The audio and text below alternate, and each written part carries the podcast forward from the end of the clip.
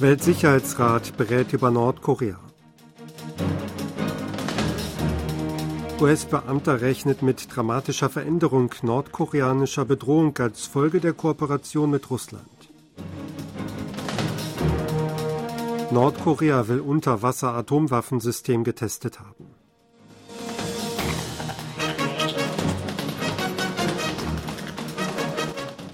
Der Weltsicherheitsrat hat am Donnerstag in New York über Nordkorea beraten. Die Sitzung hinter verschlossenen Türen kam auf Antrag Südkoreas, der USA und Japans zustande.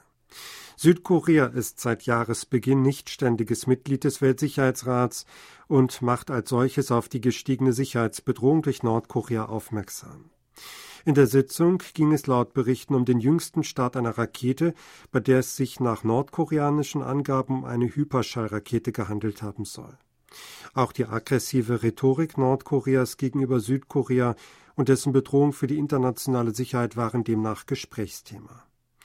Südkorea hat den Berichten zufolge auf Veränderungen in Nordkoreas Nuklearpolitik in den vergangenen zwei oder drei Jahren hingewiesen. Es müsse Aufmerksamkeit auf die Bandbreite der Bedrohungen gerichtet werden, die den Weltfrieden über Bedrohungen mit Interkontinentalraketen hinaus aushöhlten. Die militärische Zusammenarbeit zwischen Nordkorea und Russland wird nach Einschätzung eines hohen US-Beamten das Niveau der nordkoreanischen Bedrohung in Nordostasien im nächsten Jahrzehnt drastisch erhöhen. Entsprechendes äußerte Pranay Vadi, leitender Direktor Nationalen Sicherheitsrat des Weißen Hauses, bei einer von der in Washington ansässigen Denkfabrik Zentrum für strategische und internationale Studien CSIS veranstalteten Diskussion am Donnerstag. Was man zwischen Russland und Nordkorea sehe, sei ein beispielloses Niveau der Kooperation im Militärbereich. Er denke, dass sich der Charakter der nordkoreanischen Bedrohung in der Region als Folge dieser Zusammenarbeit im kommenden Jahrzehnt drastisch verändern könnte, sagte er. Südkorea und die USA gehen davon aus, dass Nordkorea um den Besuch des russischen Verteidigungsministers Sergei Shoigu in Pyongyang im vergangenen Juli Rüstungsgüter wie Artilleriegranaten in großem Stil an Russland geliefert habe. Damals hatte Shoigu Machthaber Kim Jong-un getroffen. Beobachter vermuten, dass Nordkorea auch nach dem Treffen zwischen Kim und dem russischen Präsidenten Wladimir Putin im vergangenen September seine Waffenlieferungen an Russland fortgesetzt habe. Im Gegenzug habe Nordkorea russische Technologie für Satellitenstarts erhalten. Diese könnte Pyongyang für den Start eines Spionagesatelliten im letzten Jahr eingesetzt haben. Nordkorea hat am Freitag behauptet, ein Unterwasser-Atomwaffensystem getestet zu haben.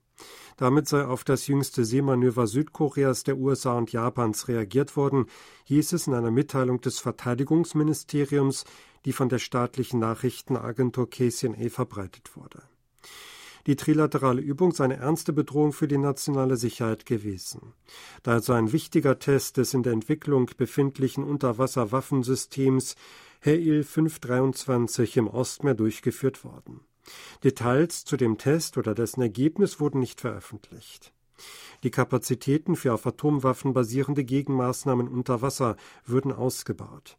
Damit würden feindselige Manöver der USA und ihrer Verbündeten abgeschreckt, hieß es weiter. Das trilaterale Seemanöver hatte von Montag bis Mittwoch in internationalem Gewässer vor der südkoreanischen Jeju-Insel stattgefunden. Daran war auch der US-Flugzeugträger USS Carl Vinson beteiligt. Südkorea und Russland könnten laut dem neuen russischen Botschafter in Südkorea, Georgi Sinojew, ihre Kooperationsbeziehungen wiederherstellen, sollte Südkorea keine rote Linie überschreiten. Die entsprechende Äußerung habe der Diplomat gegenüber russischen Medien gemacht, berichtete die Nachrichtenagentur Sputnik am Freitag aus Seoul. Eine rote Linie stellten Waffenlieferungen an die Ukraine dar. Sinowjew hatte im vergangenen September damals noch als Direktor der ersten Asienabteilung des russischen Außenministeriums vor einem Zusammenbruch der Beziehungen gewarnt, sollte Sol übereilt beschließen, direkt oder indirekt Waffen und militärische Ausrüstung an die Ukraine zu liefern. Das Unternehmen POSCO wird als erster Stahlhersteller des Landes eine Viertagewoche einführen. Bislang arbeiteten die POSCO-Mitarbeiter von Montag bis Freitag in der Regel zwischen 8 und 17 Uhr. Ab dem 22. Januar können Sie zwischen dem herkömmlichen und dem neuen Arbeitszeitmodell wählen. Nach dem neuen Modell können Mitarbeitende, die über einen Zeitraum von zwei Wochen 80 Stunden gearbeitet haben, den Freitag in der zweiten Woche vollständig frei haben. Die Schichtarbeiter im Stahlwerk selbst arbeiten jedoch weiterhin im Vierschichtbetrieb. Mehrere Hinterbliebene von Opfern der Massenpanik in Itaewon haben gegen die Entscheidung der Regierungspartei, das Gesetz zu Sonderermittlungen kippen zu wollen, eine Protestaktion gestartet. Die Entscheidung widerspreche der Auffassung der Bürger, kritisierten sie auf einer Pressekonferenz, die am Donnerstag vor dem Sitz des Präsidenten abgehalten wurde. Elf Vertreter der hinterbliebenen Vereinigung rasierten sich aus Protest ihren Schädel kahl. Die regierende Partei Macht des Volkes hatte noch am Donnerstag in ihrer Abgeordnetenversammlung beschlossen, Präsident Yun Song-yeol dazu aufzufordern, ein Veto gegen das Sondergesetz für Ermittlungen zu der Tragödie einzulegen. Sie wolle darüber hinaus der führenden Oppositionspartei DP vorschlagen, gemeinsam ein neues Gesetz auszuarbeiten, das eine faire Besetzung des Ermittlungsgremiums garantieren kann. Das Gesetz wurde auf Initiative der Oppositionsparteien letzte Woche im Parlament angenommen. Die Regierungspartei boykottierte die Abstimmung. Das Gesetz sei im Vorfeld der Parlamentswahlen politisch motiviert, so die Meinung der Partei. Im Fall um den Crash der Kryptowährungen Terra USD und Luna hat der Anwalt von Kwon Do-hyung eine Auslieferung an Südkorea statt an die USA gefordert. Der CEO von Terraform Labs sollte nach dem Gesetz an Südkorea ausgeliefert werden, sagte sein montenegrinischer Anwalt Goran Rodic gegenüber der dort erscheinenden Tageszeitung Pobeda Mittwoch.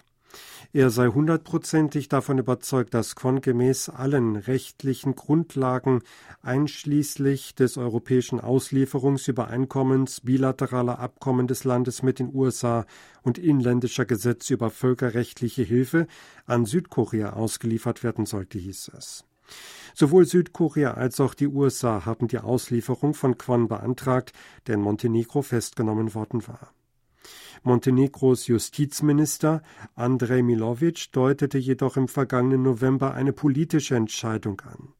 Ihm zufolge seien die USA Montenegros wichtigster Partner in der Außenpolitik. Ein zuständiges US-Bezirksgericht verschob neulich den Beginn des Prozesses gegen Quon zwei Monate auf den 25. März.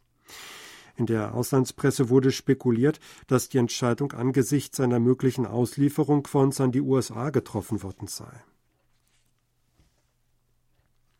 Tausende von in die chinesische Provinz Jilin entsandten nordkoreanischen Arbeitern haben laut einem japanischen Zeitungsbericht jüngst in verschiedenen Fabriken gestreikt und randaliert. Sie hätten gegen verzögerte Lohnzahlungen durch Nordkoreas Behörden protestiert, schrieb die rechtskonservative Zeitung Sankei Shimbun am Freitag. Der Zeitung liege ein Bericht über Streiks und Randale nordkoreanischer Arbeiter vor, den Ko Yong-han, ein nach Südkorea übergelaufener ehemaliger nordkoreanischer Diplomat und Sonderberater für den südkoreanischen Vereinigungsminister verfasst habe. Der Bericht fuß auf Aussagen von Quellen in Nordkorea, hieß es. Sankai zufolge hätten mehrere für die Entsendung von Arbeitern zuständige Unternehmen seit der Einstellung des Grenzverkehrs mit China 2020 neben ihren Anteilen auch den Arbeitern zustehende Lohnanteile nach Nordkorea geschickt. Diese Gelder seien Mittel für Kriegsvorbereitungen gewesen. Nach der Wiederaufnahme des grenzüberschreitenden Verkehrs zwischen Nordkorea und China im letzten Jahr hätten Arbeiter erfahren, dass das ihnen zustehende Geld bereits in die Heimat überwiesen worden sei. Sie hätten etwa seit dem 11. Januar die Arbeit niedergelegt. Der Streik habe sich auf mehrere Zulieferbetriebe für die Bekleidungsindustrie und die Verarbeitung von Fischereierzeugnissen in der Provinz Chilin ausgeweitet, hieß es. Die Zeitung schrieb, es sei das erste Mal, dass groß angelegte Proteste von nordkoreanischen Gastarbeitern bestätigt worden seien. Sie hörten aktuelle Meldungen aus Seoul, gesprochen von Sebastian Ratzer.